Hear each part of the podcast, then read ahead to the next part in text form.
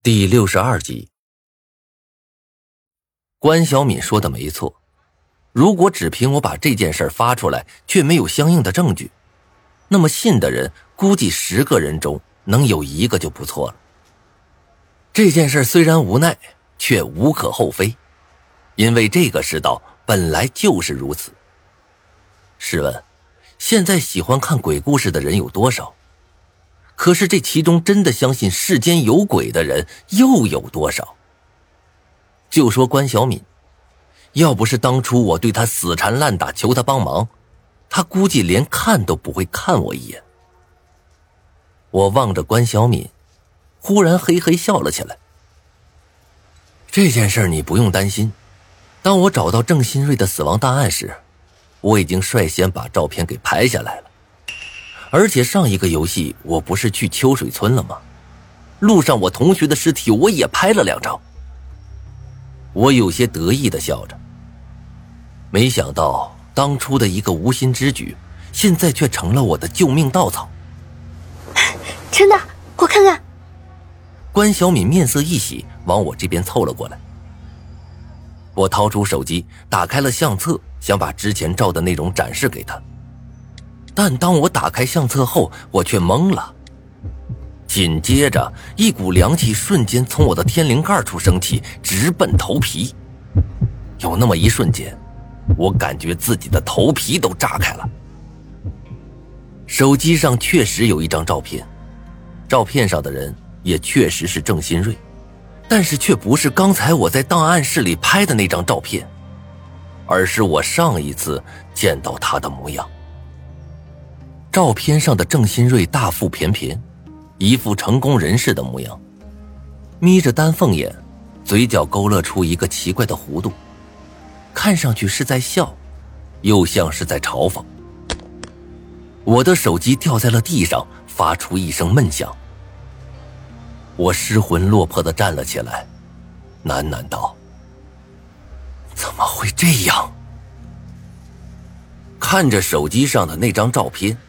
我怒从心来，一脚踢到了手机上，手机重重的摔到墙上，电池都掉下来了。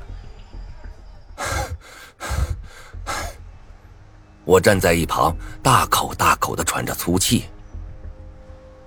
关小敏走上前来，走吧，先回学校吧。郑新瑞这件事，我帮你想办法。我红着眼，像是一个要剁掉手指头来翻盘的赌徒一般，摇头道：“不用了，这件事儿我自己去办。”说罢，我直接走到了路边的一家小网吧。关小敏也不放心的跟了上来。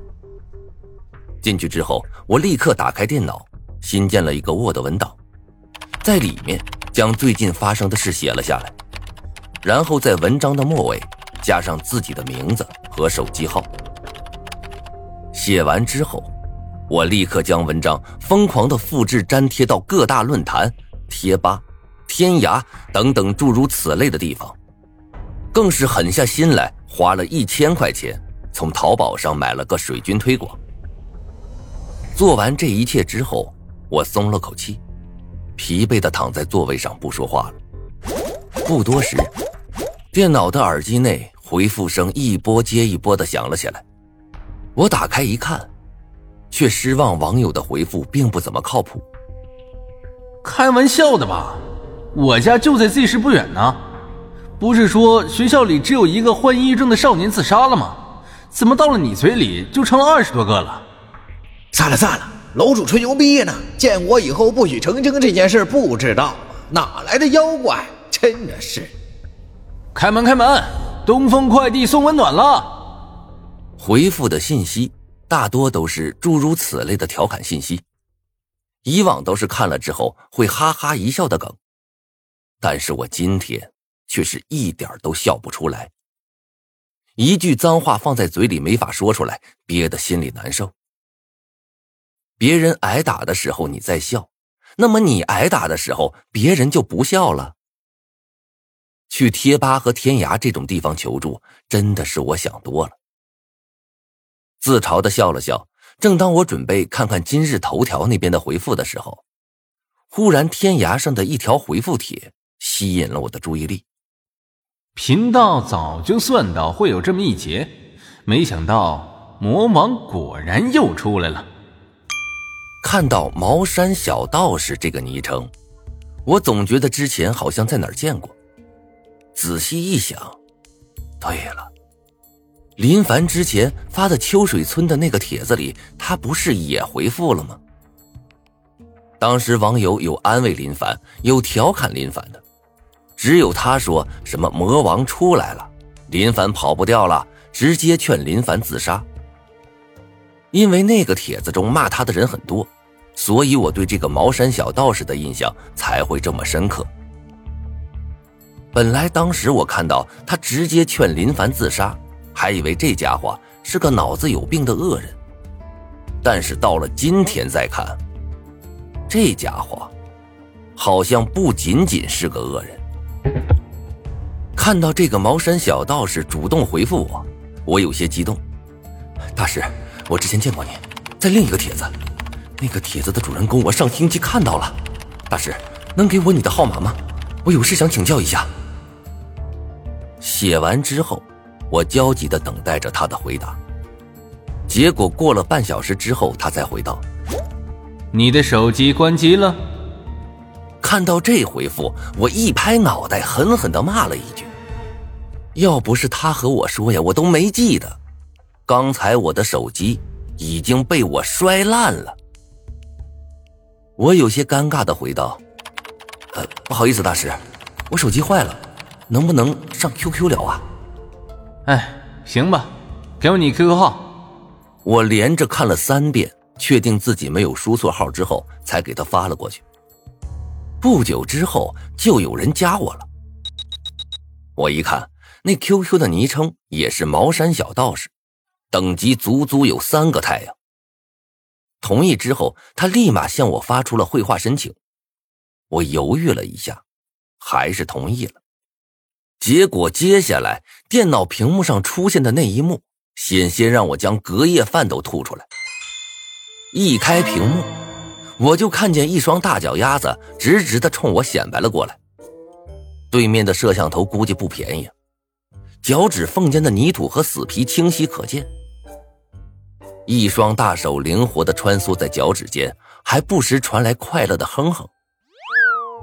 我咽了一口唾沫，试探性的喊道：“大师，您在吗？”“来了，来了。”那双脚忽的从电脑屏幕前离开了。紧接着，一张清秀的面庞就露了出来，剑眉星目，眼神中满是桀骜不驯，看上去啊就像是一只白虎，致命而英俊。看到他这副模样，我忍不住张大了嘴巴。看他的样子，也就是个十七八岁这边，怎么刚才会当着我们面抠脚呢？对面的他好像有些不耐烦了。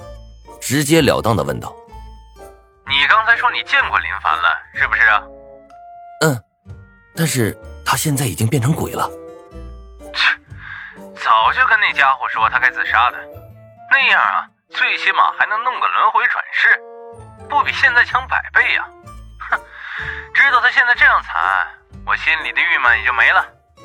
”“谁让他当初骂我来着？”看着他脸上不屑的表情。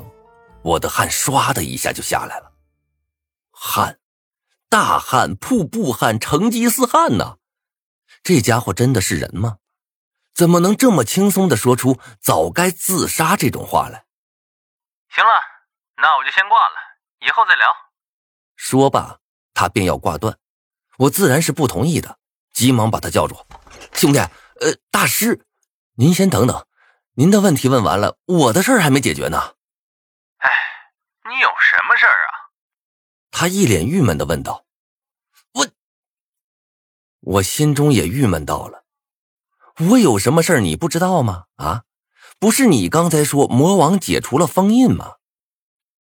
但是此时此刻，我肯定是不能发脾气的。我就像是一个溺水之人，忽然发现身边飘来了木板。不管那木板能不能再动，我当务之急肯定是先抓住了再说呀。我深吸了一口气，脸上努力做出一副笑意。哎，大师，您不是说魔王已经解除封印了吗？我现在该怎么办呢？该怎么办那是你的事儿，你跟我说干嘛呀？要死的人又不是我。他像是看傻子一样看了我一眼，然后直接挂掉了视频。我被他这句话直接问懵了。我靠，这跟剧本上的不一样呀！之前英叔主演的香港电影，哪个大师不是一听见有妖魔鬼怪横行就立马赶过来了？怎么这家伙不按套路出牌呀？